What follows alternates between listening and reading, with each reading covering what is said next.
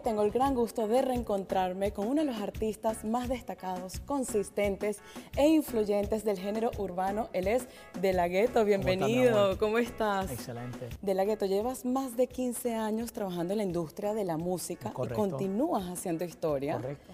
¿Cuál es la clave para seguir creciendo, seguir impactando y seguir rompiéndola? La humildad. La y humildad. Y disfrutártelo. Ya, de- no es una ciencia ni un secreto.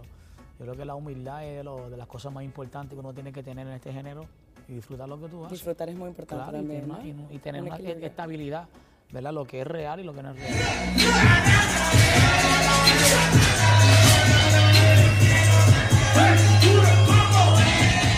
Los Chulitos está por salir, tu Sí, próximo álbum. los chulitos. Ay. Estoy súper contento, Sí. emocionado, ansioso a la vez, porque llevamos estos últimos 10 meses de mucho trabajo, mucho sacrificio, eh, escogiendo los temas, eh, las producciones, los ritmos, los sonidos, la mezcla, el, el track list.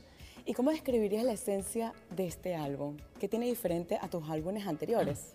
Yo te digo que este disco es de los mejores trabajos Oh, que yo he wow. hecho. Eh, es un disco, un de la gueto más update, es un de la gueto más 2020, un de la gueto refresh, sin salir, ¿verdad? Tampoco lo que, lo que soy yo y lo que la gente quiere de mí. A la gente le va a gustar muchísimo este álbum, créeme. Estoy súper feliz, súper contento. Ya con las este canciones que has álbum. sacado están muy buenas y pegajosas. Y lo que falta. Tiene alrededor de 18 canciones, 19 canciones este álbum. Oh, wow. Aquí que se enamora, pierde. Everybody go to the disco. ¿Y a qué te refieres al término los chulitos? Bueno, ¿Dónde- los ¿Cómo chul- nació este término? Los chulitos es, es un término que usábamos en el barrio, en un residencial que se llama Villa España en Puerto Rico. Y yo me crié ahí al, al finales de los 90, a principios de los 2000, me pasaba mucho en ese caserío. Y todo el mundo decía, dímelo chulito, dímelo chulo, chula, esto, pa, pa, pa, pa, pa", Pues quedó chulito. Y Quedó yo empecé a usar chulito. los chulitos. ¿Por qué los chulitos? Porque es algo que, que yo represento, que me gusta siempre estar representable. Para ser chulito no tienen que andar con ropa de marca, ni andar con prenda, ni bling bling. Sabes, tú simplemente la verte actitud. la actitud, ¿entiendes? De ganador, ¿entiendes? De chulito, ¿entiendes? No tiene que ser modelo ni tener un six pack. Es tú tener la actitud.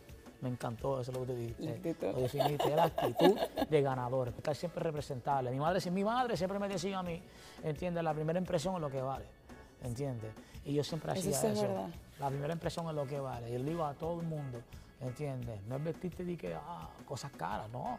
Puedes vestirte humilde, esta ropa de Kmart, pero, Pero bien, representable. con actitud. Exacto. Tírate una selfie del. Para saber que ese cuerpo es mío. Y hablemos de tu último sencillo, que me da curiosidad entender un poco la razón del tema y del título. El que se enamora, pierde. Hmm. El que se ¿Por enamora qué? pierde. Dile a tu novio, baby, que cancele. Aquí que se enamora, pierde. El que se enamora pierde porque es algo que la gente se puede identificar de todas las clases sociales, de todas las edades.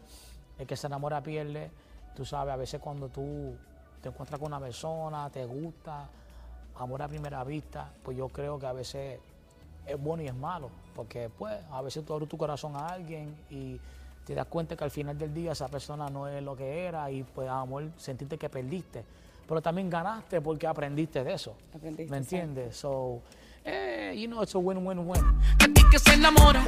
Ella, ella quiere fumar, pide una onza de OG. Y a la hora de apostarle al amor y arriesgarte al amor, ¿qué prefieres? ¿Atreverte con la posibilidad de perder o quedarte en el comfort zone? No, no, atreverte, siempre, siempre. Sí. Porque además de, del comfort zone y de atreverte, no siempre tiene que ser en cuestión de las relaciones amorosas.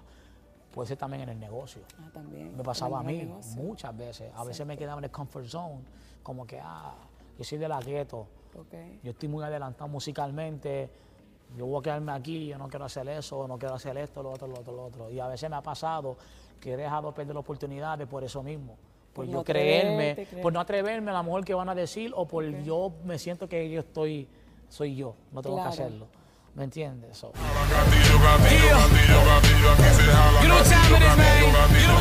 creciste en un barrio Correcto. y gracias a tu consistencia, esfuerzo, dedicación saliste adelante. Claro. Pero ¿qué oportunidades y ventajas tienen los jóvenes hoy en día que tú no tuviste cuando estuviste empezando con este negocio? Wow, bueno, yo cuando comencé, pues empecé con las redes sociales. pero no teníamos lo que tienen ahora, ¿entiendes? Ahora todo el mundo tiene redes sociales, en los teléfonos, los laptops. Porque cuando yo comencé, no todo el mundo tenía dinero, plata para comprarse una computadora, para conectarse al internet. Y en los celulares todavía no existía el internet en los celulares. Estamos hablando de 2006, do- 2005, 2006. So, fue un poco difícil. Fue fácil también porque tuvimos MySpace, tuvimos YouTube y Twitter. Tú sabes, no teníamos que estar firmados con una multinacional ni sonar en la radio. Solamente con piratear nuestra música, pues suficiente. Pero ahora es un poquito más fácil porque ya todo el mundo puede grabarle en su casa, ya todo el mundo puede subir contenido en su celular. Claro. ¿Entiendes? Y ya, hiciste el Y se trabajo. la vuelves viral. Sí, y ya, y- pero además de eso, tiene que ser otras cosas más. Tienen que salir todavía para la calle, tienen que dar entrevistas, ¿entiendes? Gente como ustedes que siempre están impulsando la cultura, impulsando el género. Porque a veces la gente se cree los chamaquitos nuevos. No, yo con mi celular y yo no tengo que hacer entrevistas, yo subo eso y ya me tiro para atrás. No, No, claro. tiene que ver más cosas ya. Porque imagen también El seguimiento, el- de seguimiento de eso. ¿no? El seguimiento de eso. exacto. Y a veces eso le pasa a muchas de, las muchas de las disqueras, que las disqueras consiguen un chamaquito y ya no te enseñan cómo mercadearte, no te enseñan cómo salir para la calle a trabajar. Porque dicen, ah, él lo promociona en su Instagram y ya. Es una que- combinación de todo. Y ya, yo me tiro para atrás y que venga el otro, que venga el otro, que venga el otro. Y a veces los chamaquitos hay que enseñarles, ¿no? Además de las redes, tienes que también irte para la calle, ¿entiendes? Promocionarte, dejarte ver, ¿entiendes? Bien Por importante. supuesto. Sé que quieres, sé que quieres hacerlo bien rico. ¿Qué memorias tienes tú creciendo con el reggaetón y cómo ha cambiado? Bueno, el reggaetón nació en Panamá. Ok. Nació el reggae en español en El Panamá. reggae, ok.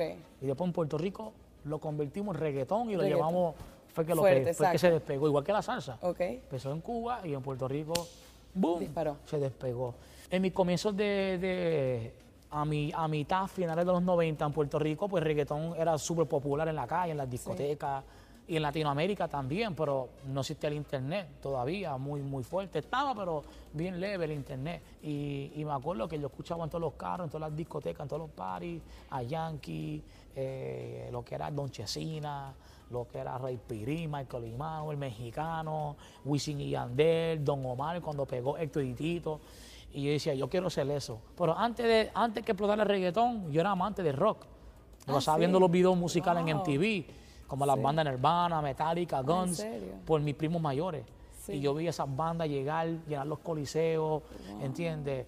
Eh, los parties, todo tatuado, todo esto. Y yo decía, wow, yo, yo quiero esa Yo vida, quiero, yo quiero wow. ser parte de eso. ¿Entiendes? So, yo creo que por culpa del rock, Sí. eso fue lo que me inspiró a mí ser, ser cantante, estar en la música así real. Ellos se molestan porque la calle es de nosotros, las mujeres son de nosotros.